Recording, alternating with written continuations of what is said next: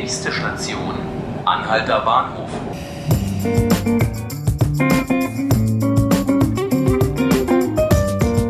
Guten Morgen, ich bin Johannes Bockenheimer und Sie hören den Tagesspiegel-Podcast 5 Minuten Berlin. Für die heutige Ausgabe habe ich mit meinem Kollegen Jan-Philipp Hein darüber gesprochen, was derzeit viele Unternehmer in der Hauptstadt nervös macht, der nahende Brexit nämlich. Zunächst einmal mal drei Termine, die heute auf der Agenda stehen. Da wäre einerseits die Dienstleistungsgewerkschaft Verdi. Die verweigert heute den Kunden zahlreicher Airlines die Dienste. Die Gewerkschaft fordert eine Bezahlung von bundesweit 20 Euro pro Stunde für die rund 23.000 Beschäftigten in der Flugsicherheit. Ob der Wunsch allerdings erfüllt wird, ist eher unsicher. Denn nach Rechnung der Arbeitgeber bedeutet die Verdi-Forderung eine Anhebung des Lohns um bis zu 44 Prozent und sei damit, Zitat, völlig unrealistisch, wie es beim Bundesverband der Luftsicherheitsunternehmen hieß.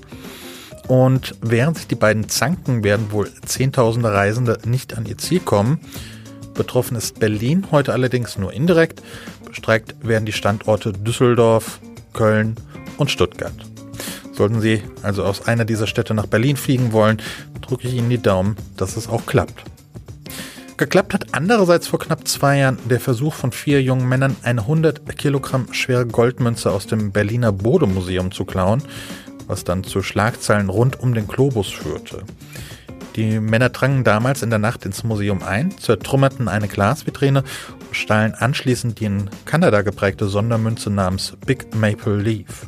Die hatte einen Durchmesser von 53 Zentimetern und ist äh, ansonsten ein ziemlich guter Fang. Experten gingen nämlich 2017 von einem Marktwert von insgesamt 3,5 Millionen Euro aus.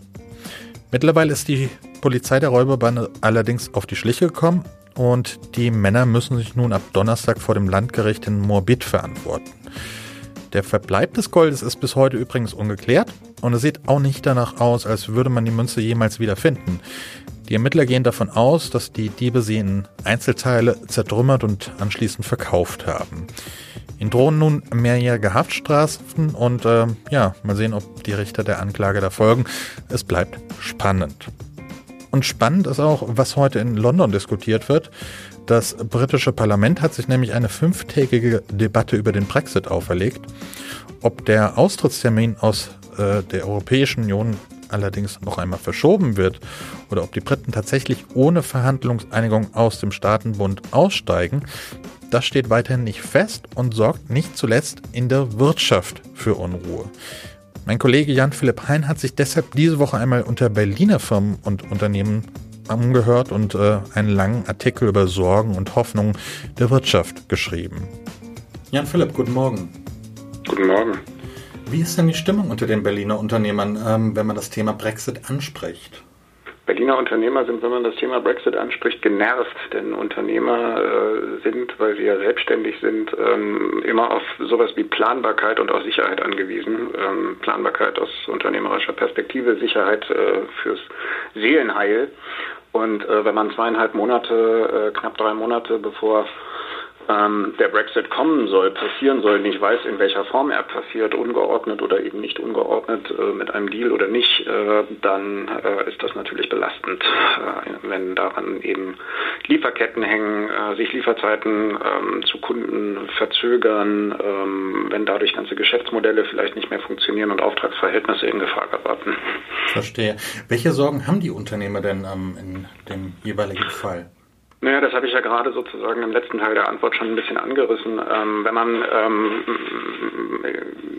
Produkte oder Dienstleistungen ähm, nach äh, Großbritannien ähm, exportiert äh, und äh, dann irgendwann in zweieinhalb, drei Monaten vielleicht mit einmal an einer Zollgrenze steht, ähm, weil eben ähm, die EU und äh, Großbritannien sich nicht einigen können und man deshalb äh, vielleicht Dienstleistungen oder Waren, die eben auch vielleicht eine, einen bestimmten Lieferzeitpunkt brauchen, ähm, nicht mehr einhalten kann und deswegen Geschäfte witzlos werden, dann ist das natürlich durchaus belastend. Und solche Sachen quälen die Leute. Ähm, also jetzt, äh, kurz vor Tore Schluss, wird eben klar, dass der Brexit viel mehr als nur ein politisches Manöver ist, sondern dass er eine ganz konkrete ähm, Auswirkungen auf unternehmerisches Handeln mindestens hat. Verstehe. Gab es denn äh, bei deiner Recherche auch Stimmen, die dem Brexit was Positives abgewinnen konnten? Äh, ja, ähm, äh, und zwar der Gestalt, dass Leute manchmal ihren, ihren Standpunkt verlassen. Also durch die Bank weg sagen alle, eigentlich alle Unternehmer, dass das eine total beknackte Idee ist. Nun ist es natürlich auch so, dass wir uns bei dieser Recherche konzentriert haben auf Unternehmen, die ähm, äh, etwas mit England zu tun haben, mit, der, mit, mit, mit Großbritannien.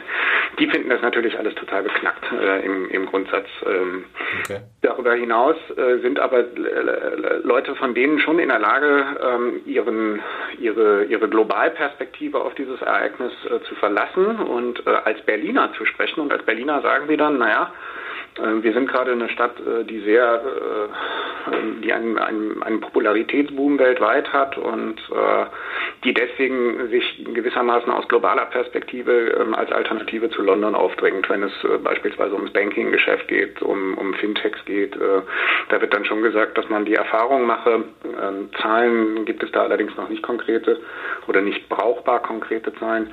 Die sagen dann eben, dass es schon ihrer Wahrnehmung nach so ist, dass Leute, die sich bisher nach London orientiert haben, sagen, na gut, äh, wenn es der europäische Markt sein soll, dann äh, gehen wir halt nach Berlin. Verstehe. Jan Philipp, vielen Dank, dass du dir Zeit genommen hast. Auf bald. Das Gespräch mit Jan Philipp Hein habe ich vor der Sendung aufgezeichnet. Seinen Artikel finden Sie online auf tagesspiegel.de. Das waren jetzt fünf Minuten Berlin. Ich bin Johannes Bockenheimer, wünsche Ihnen noch eine hübsche Restwoche. Bleiben Sie tapfer.